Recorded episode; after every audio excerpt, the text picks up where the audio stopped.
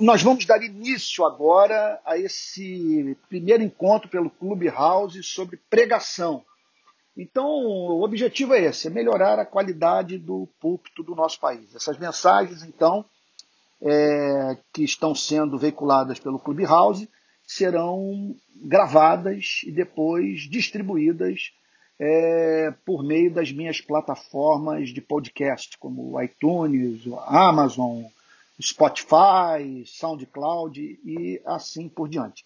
Então agora eu quero focar no tema da pregação. E gostaria de saber se alguém tem alguma questão a apresentar, algum tema, é, algum, alguma particularidade dessa, desse ministério essencial para a vida da igreja, sobre o qual você gostaria que nós falássemos. Então estou aqui à sua inteira disposição para nós interagirmos e falarmos sobre então o tema da pregação.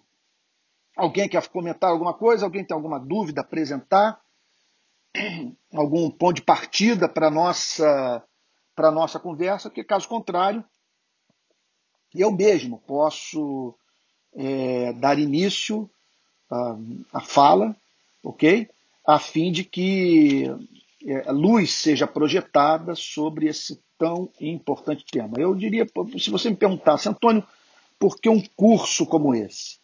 Eu diria porque, em primeiro lugar, é, a igreja não funciona sem a pregação. Não há vida, não há, o púlpito não passa da igreja. O, o, dizer, a igreja não passa do púlpito. Púlpito fraco, igreja fraca.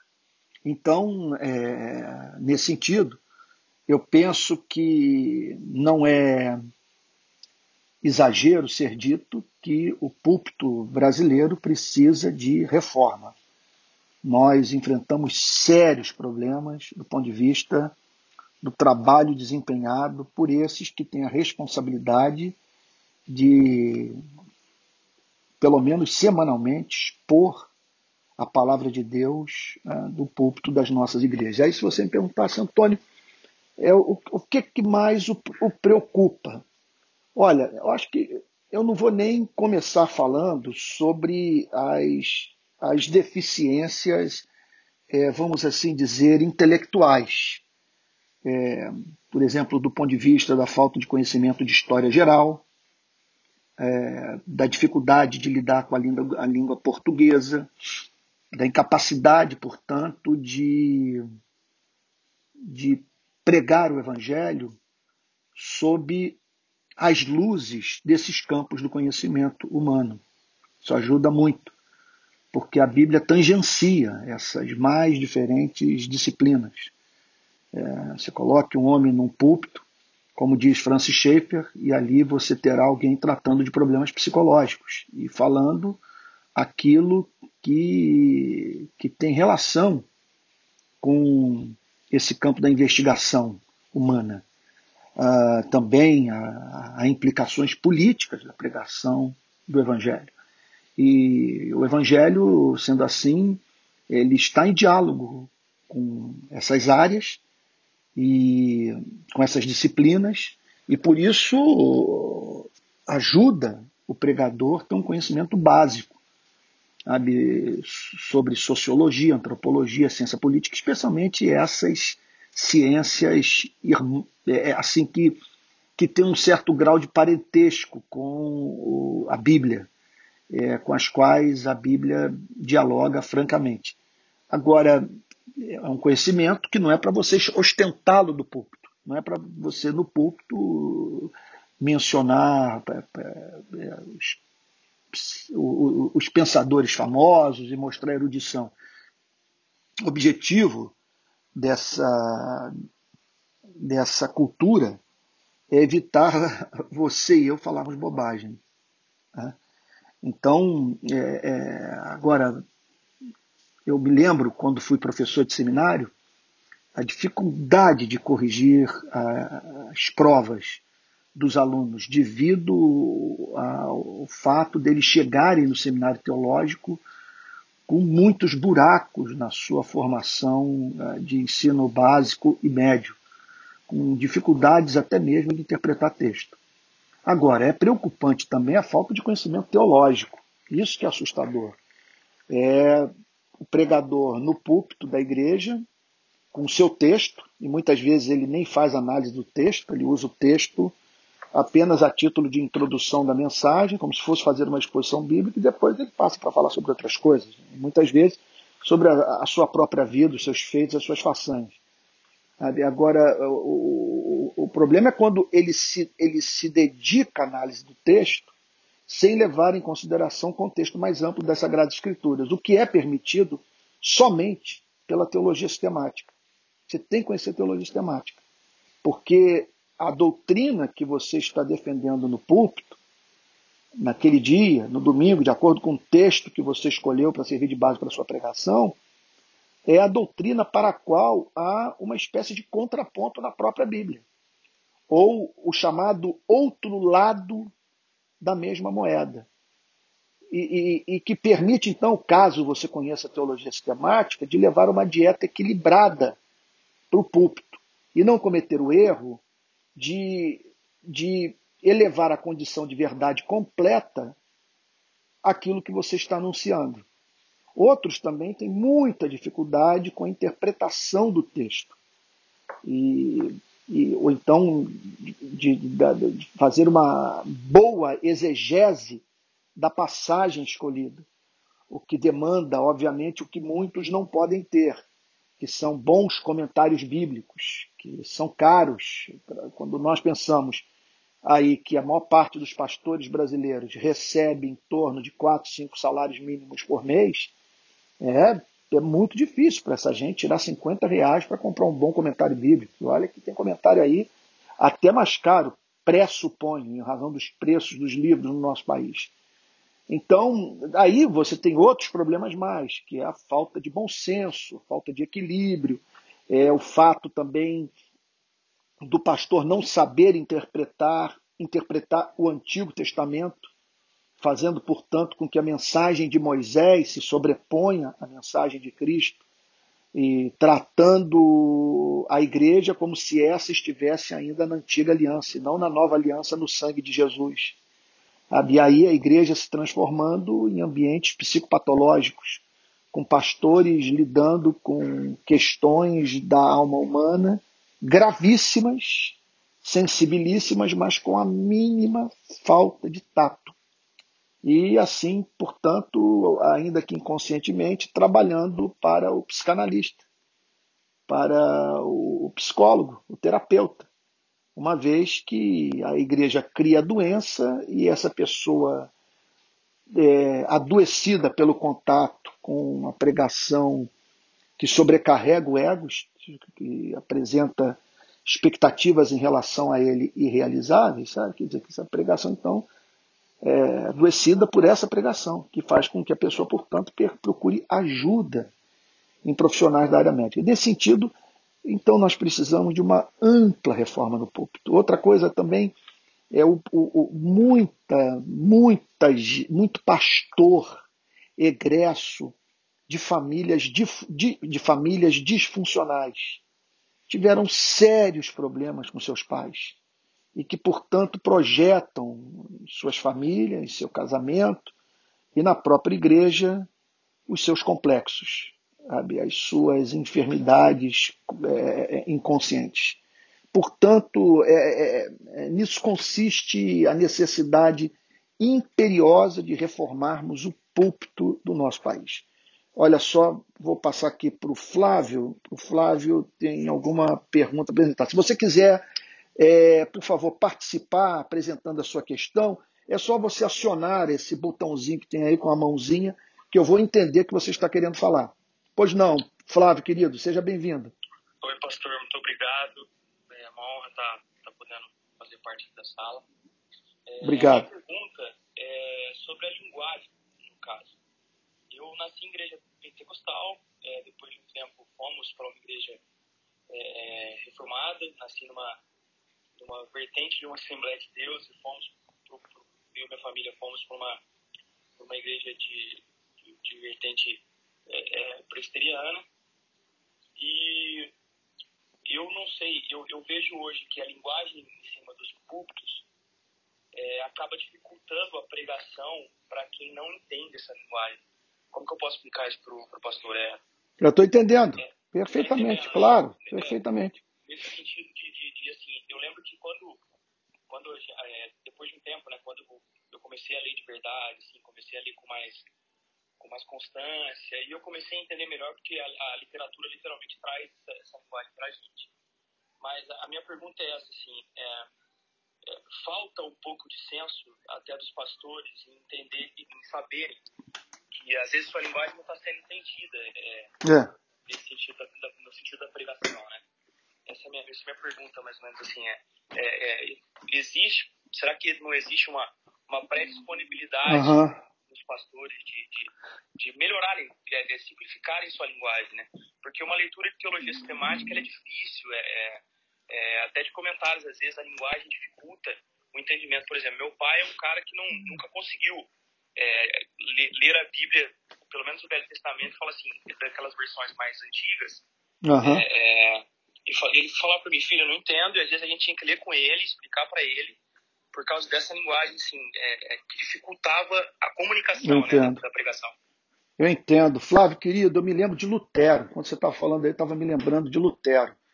Ele dizia a seguinte coisa: Olha, eu, quando prego, eu prego para as empregadas domésticas que estão presentes no culto. Sabe? Não prego para os magistrados, porque se eu pregar para os magistrados, elas não vão entender. Se eu pregar para elas, os, elas vão entender e os magistrados também. E se algum magistrado não está satisfeito com a minha linguagem simples, sabe? na minha igreja eu tenho cerca de 50 que participam dos cultos, bom, a porta de saída da igreja está aberta. Então, o nosso chamado é para nós pregarmos para os pequeninos, que não significa pregação superficial, não significa ausência de conteúdo, sabe? Não significa pregar de modo pueril. Significa, sim, a obsessão de a todos edificar e, e partindo da pressuposição que todo domingo você está diante de um auditório misto.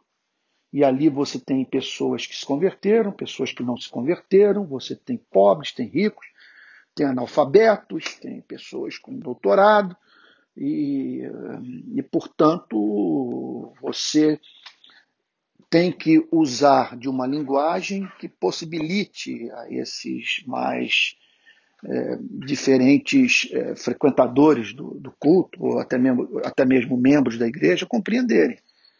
É, agora, o que milita contra isso é, é assim a ambição de nós pregarmos para os nossos próprios pares, especialmente quando a mensagem, sabemos, vai parar nas redes sociais, no YouTube, e corre o risco de algum teólogo, de alguém conhecido, de alguém famoso, é, sabe, de alguém que nós admiramos, ou de um colega, de alguma pessoa que estudou conosco, ouvir o que nós falamos. Então, fica aquela história. Eu quero falar de uma tal maneira que aqueles que exercem o ofício que eu exerço é, admirem o que eu estou falando.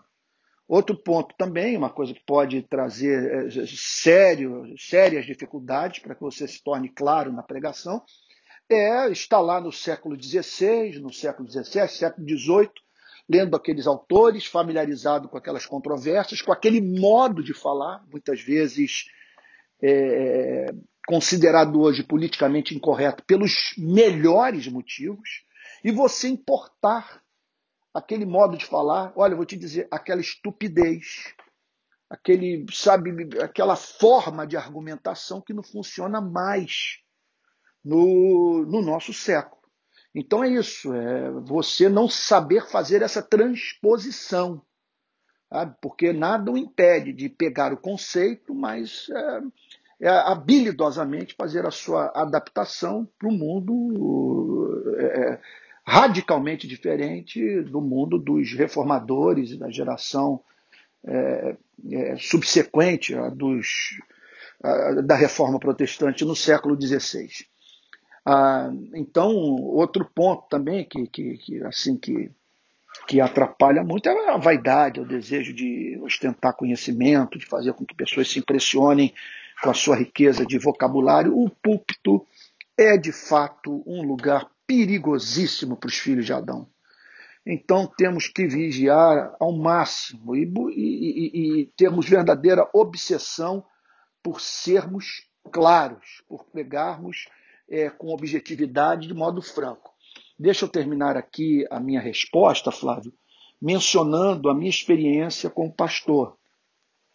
É, na primeira parte do meu ministério, eu me dediquei muito aos estudos, especialmente de teologia. Foram anos dedicados à, à teologia e com uma atividade ministerial focada na igreja.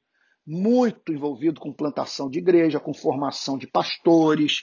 Eu tinha um programa de televisão que foi ao ar durante 10 anos pela Bandeirantes, por outras emissoras menores, e TVs a cabo, também tinha cinco minutos na TV Globo, é, na, na, madrugada e, e, tal. E pronto. Falava para evangélicos vivendo dentro do mundo evangélico, após ter rompido com as minhas raízes, né? Que eu não sou de, eu não sou de, eu não sou do meio evangélico, eu não sou nascido em igreja evangélica. Então, mas passei a viver imerso no mundo das instituições evangélicas.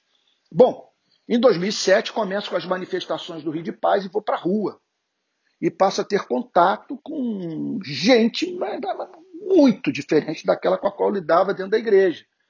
Sabe? E, portanto, eu, eu percebi claramente a dificuldade de estabelecer contato com essas pessoas.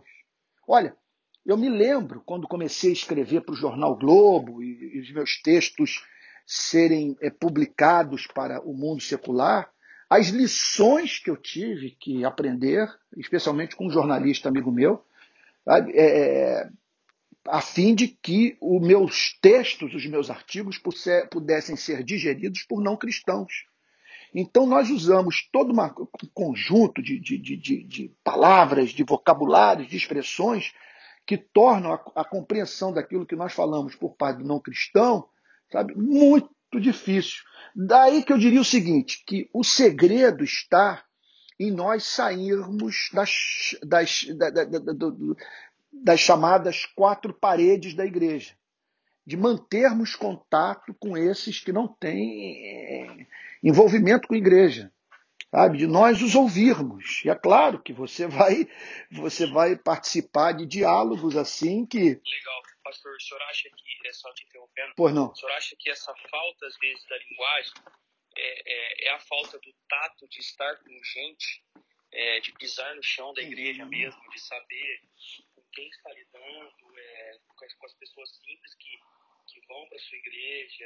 É. é. eu não sei. Eu acho que é isso mesmo. Eu acho que a falta de contato com é, você fica muito numa assim manter muito uma relação com a atividade evangelística, missionária no sentido mais amplo, né, da missão da igreja no, no seu todo, muito centrada no púlpito, é, é, é, assim, é, que é exercida na perspectiva de atrair pessoas para dentro do templo, em vez de você ir ao seu encalço, conhecer os seus dramas. Quando você sai da igreja e aí vai mergulhar na favela, vai mergulhar no mundo da classe trabalhadora, da classe operária, você vai lidar com os movimentos sociais. Ah, ah é uma mudança, é, é uma mudança radical. E isso me afetou muito, e mudou muito a minha forma de pregar. Sabe? Hoje, por exemplo, quando eu escrevo nas redes sociais, quando eu prego, eu tenho que levar em consideração o fato de que estou sendo lido e ouvido por pessoas de todos os setores da sociedade.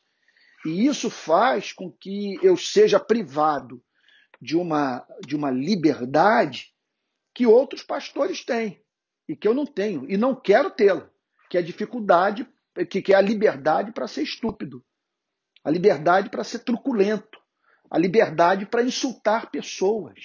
Sabe? Tem coisas que você que são faladas na igreja que no mundo secular elas são vistas como, como sintomas de patologia. A forma como nós lidamos com as pessoas, sabe? É um negócio assim. As brincadeiras que nós fazemos, eu frequento lugares, por exemplo, se essas brincadeiras que nós fazemos na igreja, uns com os outros, na hora do culto, levanta, sabe? E abraça o irmão, olha nos seus olhos, diz que você o ama, as pessoas não vão entender.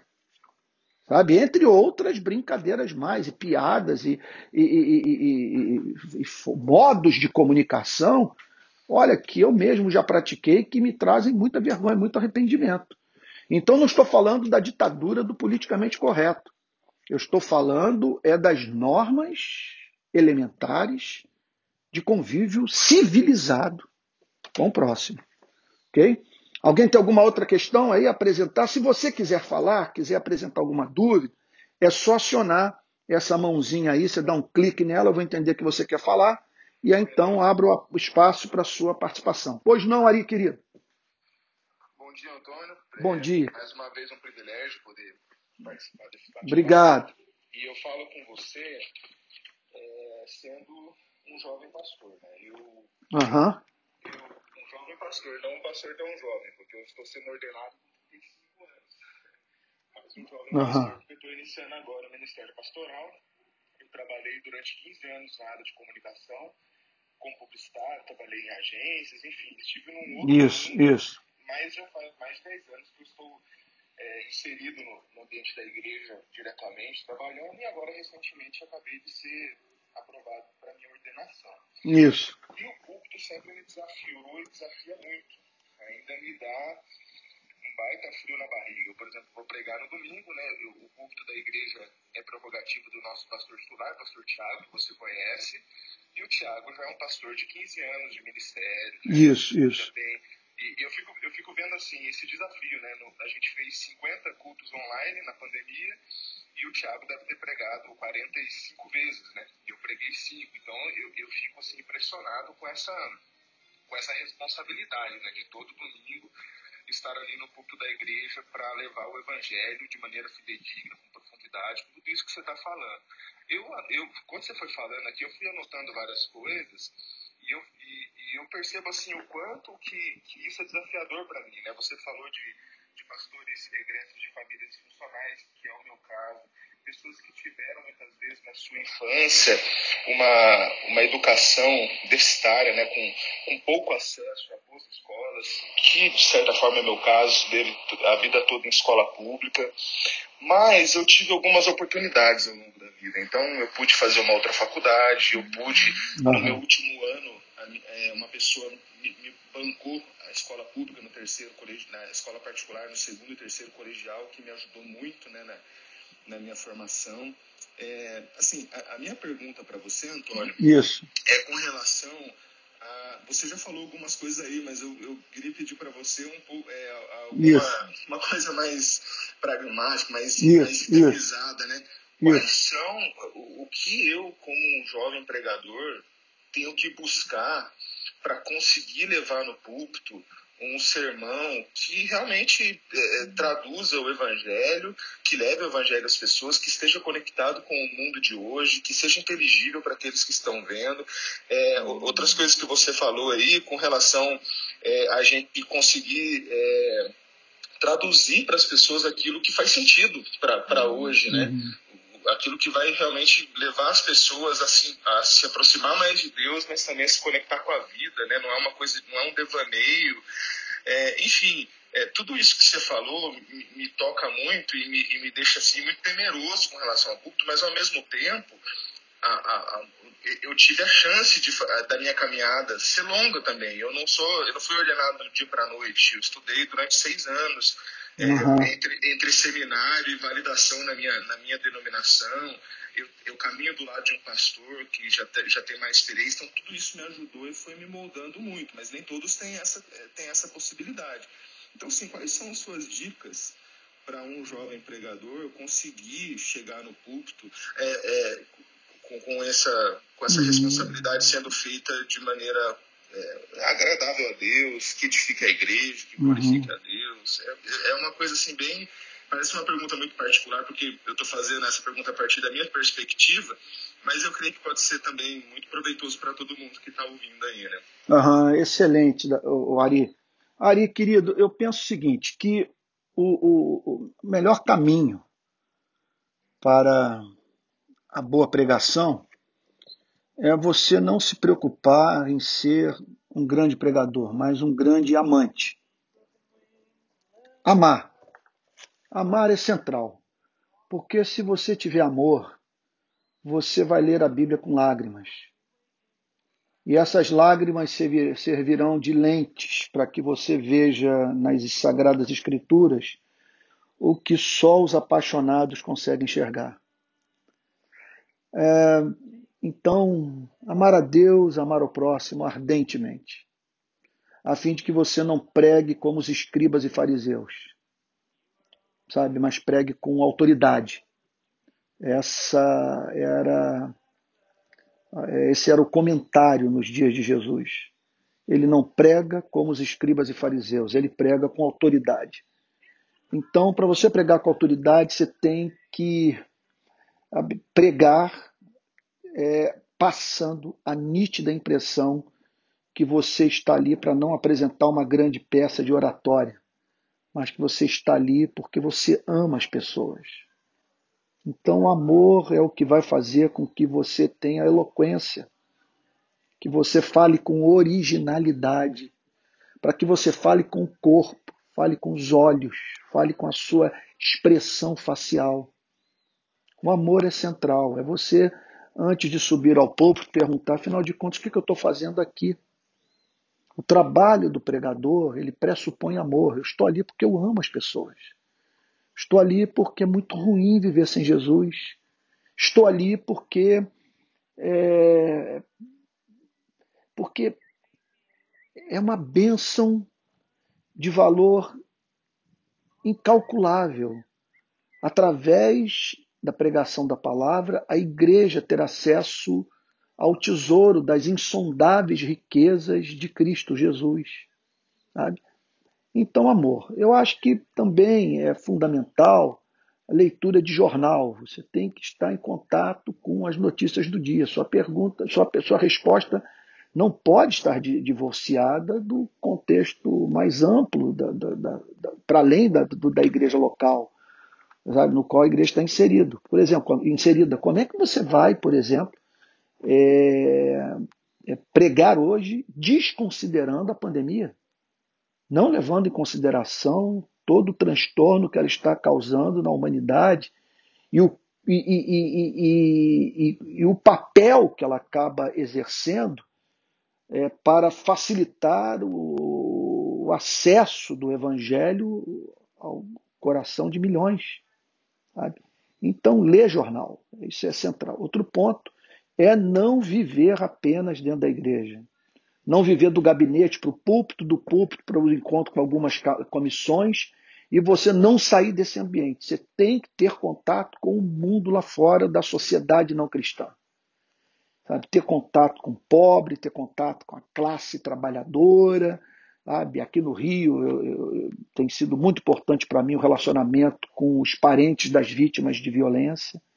Sabe? Então, é, ir lá, ouvir essa gente, entender os seus dramas e tal. Eu me lembro do reverendo Antônio Elias, famoso pastor presbiteriano, que plantou a igreja onde eu me converti, a igreja presbiteriana Betânia, ele dizer o seguinte: olha, é, um homem que lê a Bíblia regularmente, em espírito devocional, lê para se edificar, não para encontrar sermão, e que conversa com as pessoas, que mantém contato com as pessoas, as ouve também, né? podemos não esquecer, no gabinete pastoral, que esse homem jamais terá, sentirá, experimentará falta de sermão no seu ministério.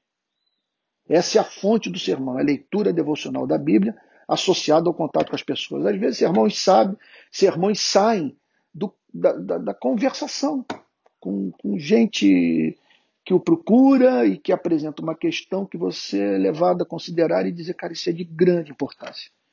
E ao pensar nela, você formula uma resposta que você diz, cara, eu acho que eu tive um grande insight. Eu vou comunicar isso. Tem que ser comunicado. Às vezes acontece isso comigo, assim, com as redes sociais. Muitos dos textos que eu escrevi, que viralizaram, vieram assim, sabe?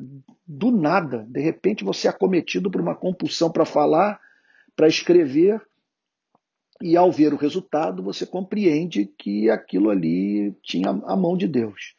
Agora, eu vou tocar no assunto duro, um assunto espinhoso, do ponto de vista é, do púlpito ungido, de um púlpito humano, de um púlpito que faz com que a pessoa vá da sua casa à igreja, é, dizendo pelo caminho: Senhor, fala através do meu pastor.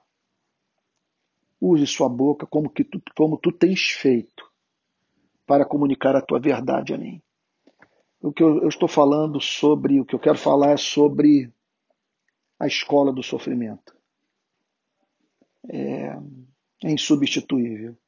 O que a providência divina faz com a vida do pregador, levando a passar pelos mais diferentes tipos de dores, a fim de que ele seja humanizado, pregue com alma e comunique a verdade como um pecador para pecadores, como mortal para mortais, como um ser absolutamente frágil para seres igualmente frágeis, sabe?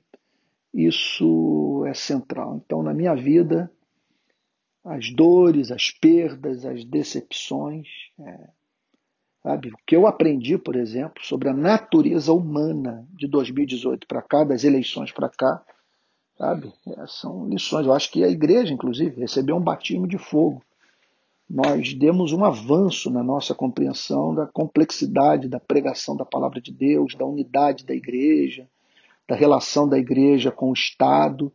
Nós precisávamos desse batismo de fogo. Eu acho que se os pastores conseguirem ajudar a igreja a interpretar o que aconteceu, a próxima geração vai ser uma geração muito melhor do que a nossa, mais amadurecida, porque nós aprendemos a não romantizar sobre uma série de assuntos, sabe, que, que, que tratávamos de modo romântico. Né? Então, é, aprendemos que há uma barreira epistemológica gigantesca que pode se tornar ainda maior por conta das circunstâncias é, políticas da vida de uma nação que nós vimos, o que nós estamos vendo nessa pandemia é o quanto que o interesse próprio ele interfere na leitura que fazemos dos fatos da vida e da própria Escritura Sagrada. É isso ali. É, a gente tem que contar muito com a providência divina. E acredito que o pregador ele é tentado e é provado por Deus numa extensão que alguns crentes assim não têm ideia do que ele está enfrentando. E isso para que Deus tenha é, no púlpito da sua igreja um homem, não um androide. Pastor, posso fazer outra, outra pergunta? Claro, Flávio. Pegando, pegando o final da sua fala aí, é, sobre a politização na pregação. É, qual eram os pós e os contras? Qual, qual é o pós e o contra disso, né? É, eu, eu, vejo que depois de 2018, talvez essa, essa última eleição, ela foi muito decisiva na politização do Brasil.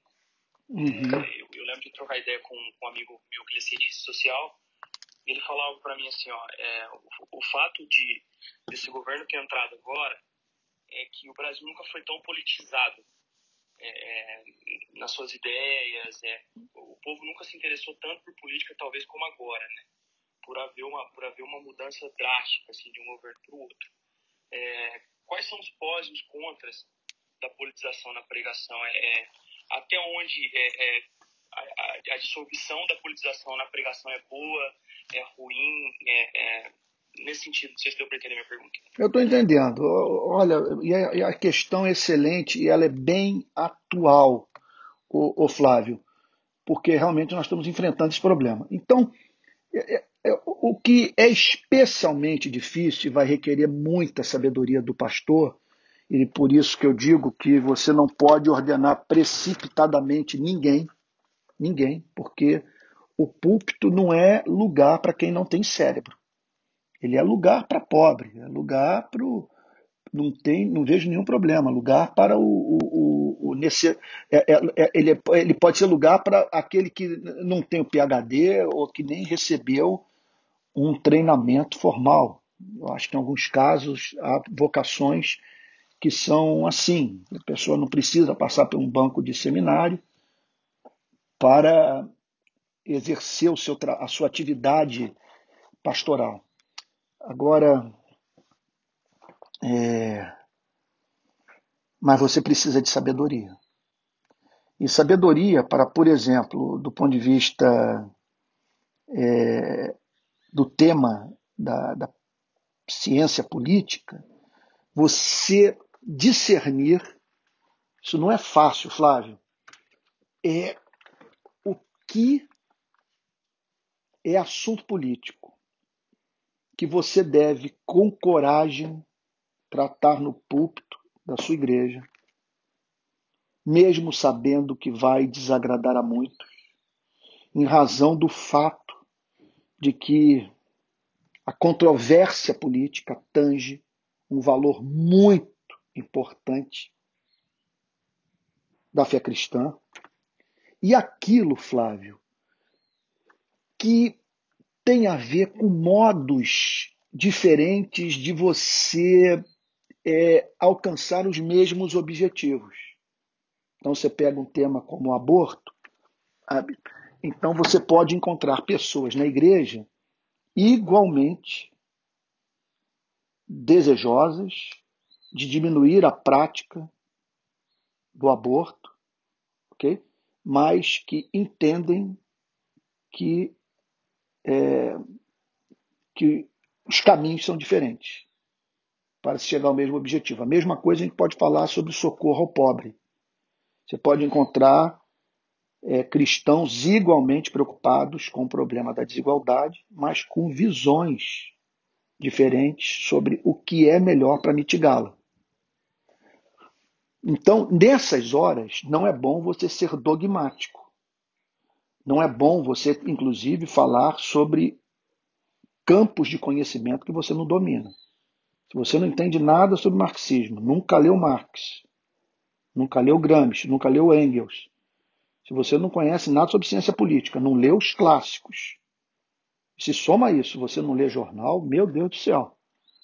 Sabe? Você corre o risco de cair em descrédito, descrédito completo, de pessoas deixarem de, de, de, levar, de, de, de levá-lo a sério. Então, é, é central que você é, entenda que em assuntos de natureza pública, a verdade costuma ser sutil. E ela, na maioria das vezes, representa o resultado da harmonização de dois pontos de vista que se nos afiguram como contrários. Sabe? Então, é, daí é, é, a coisa é profundamente sutil, e aí você pode dividir a igreja por querer forçar um modelo de sociedade que não é. cujo valor não é comum a todos. Isso é, é, é, essencial. Então, por exemplo, é, vamos pensar sobre economia. É, dá para ser membro de uma igreja evangélica, um adepto da economia de mercado, um capitalista? Olha, eu não vejo por que negar a ceia ou o batismo para uma pessoa que se converte, que se diz é, é, é, adepta da economia de mercado. O senhor voltar um pouquinho, porque cortou o áudio. A hora que o senhor estava falando que a verdade era sutil, a partir desse ponto aí, ah, é? cortou, ficou um tempinho cortando. Ah, ah, meu Deus, que pena. Olha só, o que eu estou dizendo é que a verdade ela, ela é bastante, ela, ela é sutil nesses assuntos de natureza pública. Sabe? Então, o, o, muitas vezes, a verdade é resultado da, a, da, da capacidade é, de nós harmonizarmos verdades aparentemente opostas. Sabe? Poderia dar vários exemplos disso. Sabe? De você, então, ah, por exemplo, pensando em segurança pública, sabe? ao discurso da lei e ordem. Isso é um lado da verdade. Que você combate a criminalidade com uma polícia bem preparada, íntegra, moderna, que tenha recursos para trabalhar e bem treinada, bem supervisionada. É, e eu diria é, é, sujeita a corregedorias que atuem com autonomia. Isso é central. Mas isso é tudo que se pode falar sobre segurança pública? Porque aí nós estamos falando do que pode, mediante o uso da coerção, desestimular a prática do crime. Agora, a meta do criminoso é praticar o crime ou ser feliz? O crime é fim ou é meio? Na maioria esmagadora dos casos, é meio, não é fim. Ninguém mata por esporte. Mata, rouba, furta, porque tem alguma meta. E para cujo alcance o criminoso vê essas práticas como meios. Okay? Como meios conducentes à aquisição daquilo que eles querem de qualquer maneira. É... O que nos leva, portanto, a crer que se a desigualdade diminuir, se o Estado propiciar meios de obtenção daquilo que essas pessoas sonham, elas não vão se envolver com crime. Que existe, portanto, na área da segurança pública, aquilo que poderíamos chamar de profilaxia do crime. De você, portanto, administrar a coisa de uma tal maneira que a resposta do homem à vida em sociedade não envolva a manifestação daquilo que ele tem de pior. Então, é, você ter uma ideia. Agora, é, agora nem sempre os temas relativos à política é, dão margem a esses pontos de vista diferentes com os quais a igreja tem que conviver pelo simples fato de pessoas não verem as coisas da mesma maneira e acreditarem em meios, quer dizer, adotarem meios diferentes para alcançarem o mesmo fim. Agora, o problema é quando você lida com temas que são muito sensíveis para o Evangelho. Quando o que está sendo proposto ou que está sendo coibido toca em valores centrais da palavra de Deus. Então, nesse sentido, eu diria o seguinte: quando uma pessoa propõe o fechamento do Supremo Tribunal Federal, do Congresso Nacional, a reedição do AI-5, ela está propondo algo contra o qual a igreja deve se levantar. Porque nós cristãos entendemos que, pelo fato do homem ter sido criado à imagem e semelhança de Deus, ele não pode ser governado sem o seu consentimento. E como nós desconfiamos dos seres humanos, por serem caídos, nós entendemos que nenhum ser humano pode exercer atividade pública sem ter a quem prestar contas. Longe dos olhos da sociedade. Okay? Sem sentir-se temeroso de ser culpado por alguma infração da lei, de uma norma constitucional. Então, é, quando, por exemplo, o Estado oprime o pobre, permite que a classe trabalhadora seja explorada, aí a igreja tem que levantar. Vamos pegar exemplos mais escancarados ainda. Escravidão. Como é que você não vai, não vai levar um tema como esse para o púlpito da igreja? Então você está no regime de escravidão. Como é que o pastor vai se silenciar? E se ele sabe que se tocar no tema, se condenar a escravidão, isso vai fazer com que metade da igreja vá embora, que ele deixa metade da igreja embora. Nessa eleição, por exemplo, para mim ficou evidente que eu tinha que fazer uma escolha entre o evangelho e a igreja. Nunca até então tinha vivido isso no meu ministério. Eu falei, ou eu defendo o evangelho, sabe, e, e, e, e, deixo clara a minha posição sobre a aliança que a igreja está fazendo com o bolsonarismo e a repudio para salvaguardar o que de mais importante existe na minha vida, que é, que é a mensagem de Cristo. Ok? Ou eu protejo a igreja por saber que há pessoas que julgam que Bolsonaro é a resposta para os problemas do Brasil, sabe? Então, em respeito a elas, eu me silencio e deixo correr pelo Brasil e o mundo a notícia de que o Bolsonaro é o candidato de Jesus Cristo. Aí eu não tive a mínima dúvida. Vou ficar do lado do Evangelho, porque pelo simples fato de que não há igreja sem o Evangelho.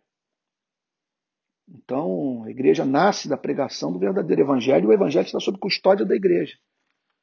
Então vou ficar do lado do evangelho, ainda que fique sozinho, ainda que perca tudo. E foi o que aconteceu aí no Brasil, portas que foram fechadas para eu pregar, perdi pessoas da minha igreja, é, e amigos, gente próxima que surpreendentemente se voltou contra mim, com todo um trabalho de desqualificação do meu nome, a fim de que de neutralizar a minha mensagem, e o preço que eu estou pagando até hoje é muito caro.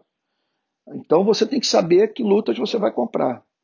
O que respondendo sua pergunta, Flávia, aqui encerrando, a minha resposta é o seguinte: que é central, que é central é você, ao levar para o púlpito algum texto que dá margem para você tratar de algum problema político do momento, você, você saber qual é o momento de se silenciar de não fazer aplicação prática, de não ser dogmático, em razão do fato de que pessoas igualmente crentes, tementes a Deus, têm pontos de vista diferentes sobre determinados assuntos.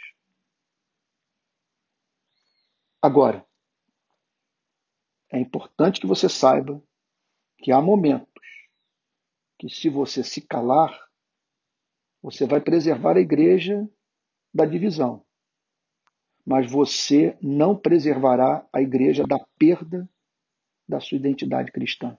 Você vai manter a unidade, você vai manter o templo cheio, mas cheio de gente cujo caráter não expressa o caráter de Cristo. Então, vamos pegar um exemplo, às vezes usando esses, essas ilustrações in extremis, a gente entende melhor o ponto. Pensemos no nazismo. Sabe? Como fazer parte da igreja luterana do Partido Nazista? Você vê, portanto, a igreja tomando uma decisão como essa. E houve isso na Alemanha. Igreja luterana lá do Partido Nazista. Não tem alternativa. Se você vê a sua denominação tomando uma decisão como essa, você tem que romper com ela. Você não tem como manter numa igreja como essa. Você vai manter, você vai romper e vai dizer os motivos pelos quais você está rompendo. Sabe? Todos nós celebramos a memória do Dietrich Bonhoeffer. E aquela geração de cristãos só não caiu em completo, em completo descrédito porque houve um homem como Dietrich Bonhoeffer que, na companhia de outros, levantou sua voz contra aquela aliança. E acredito que hoje o mesmo está em curso os que se levantaram contra essa aliança política é, estão dando direito da atual geração e das futuras gerações tá, de cristãos a ouvirem as críticas ao comportamento da igreja nesses dias, poderem dizer: o apoio não foi unânime. Houve quem divergisse e divergisse com veemência. Okay? Então, essa sabedoria, Flávio, você tem que, olha, ajuda a idade, ajuda você ter conselheiros, ajuda você buscar informação com irmãos que têm formação acadêmica na área, Ajuda a ler jornal, ajuda a ler os clássicos, ajuda você a ter experiência de campo. Eu, por exemplo, nesse assunto aí do auxílio emergencial, não quis nem saber o que a igreja pensava. Pouco me importo com o que a igreja está pensando. Sabe? Podem tirar o meu mandato, dizer que eu não sou mais pastor, mas eu vou para as ruas dizer que a prorrogação do auxílio emergencial é demanda do reino dos céus. Sabe? É isso. Vamos aqui para uma pergunta. O Vitor Cardoso. Vitor, querido, você é muito bem-vindo, tá bom? Não sei se você está me ouvindo, já está com a mão levantada aí há bastante tempo. É, espero que. Olha, eu já dei. Ah, já. Deixa eu ver aqui. Opa. Hum. Eita, deixa eu ver aqui. Ah, eu não estou conseguindo é, é, deixar o Vitor falar. Não sei o que está vendo. É, é o, o, o, coisa ele não está me permitindo dar o direito do Vitor falar. Não sei. Alguém, se alguém tiver alguma dúvida, alguma questão, estou tentando aqui, olha, eu detesto caçar a palavra das pessoas, mas eu estou tentando aqui dar voz aqui ao Vitor, mas o, o SoundCloud não está me dando essa liberdade. Se você quiser falar alguma coisa, é só levantar as mãos é, e fazer a sua pergunta. Ok? Ari, Flávio, alguma questão mais? Alguém mais quer fazer alguma pergunta? Senão, eu vou entender que nós devemos parar por aqui, o que muito me honrou a presença de muita gente, inclusive a presença de mulheres, que eu acho sensacional. Aliás, vocês estão me ouvindo bem, gente? Nenhuma questão, nenhuma questão. Estou Por não. muito feliz com a resposta aqui, com a pergunta que eu pude fazer. Ótimo. É, por enquanto, nada. Aham. Uhum. Pois não, Flávio? cortou aqui. Não, nenhuma, nenhuma questão a mais. Tive muita clareza na sua resposta. Muito bom. Muito bom, muito bom te ouvir. Tá bom. Olha, eu tentei aqui, estou tentando aqui dar acesso ao, ao Vitor. Obrigado, Flávio, querido. Mas eu não estou conseguindo. Não sei também. É, é isso. É. É isso, gente querida. Então, olha, então é, é, é eu vou fazer o seguinte: toda segunda-feira, nesse horário, eu, eu vou manter esse espaço reservado para nós tratarmos do tema da pregação. Toda segunda-feira, às 10 horas da manhã. E todos os dias, todos os dias, às 9 da manhã, eu estou com esse programa. Então, com música, comentários sobre as notícias do, do dia, perguntas e respostas, e sempre uma meditação com base em algum texto das Sagradas Escrituras. Tá bom? Gente querida, obrigadíssimo pela presença de todos. Tenha uma ótima segunda-feira e até amanhã às nove. Quero também lembrar a você que o, o programa de hoje, das nove às dez, foi gravado. Esse bate-papo também gravado e ambos serão postados nas minhas plataformas de áudio dentro de 10 minutos. Tá bom? Vou tornar todo esse material disponível para todos, tá bom? Gratuitamente. Ok? Um beijão. Ari, Flávio, obrigado pela participação tão rica. Valeu, Antônio. Obrigadão. Que Deus os guarde, tá bom? Valeu, até amanhã.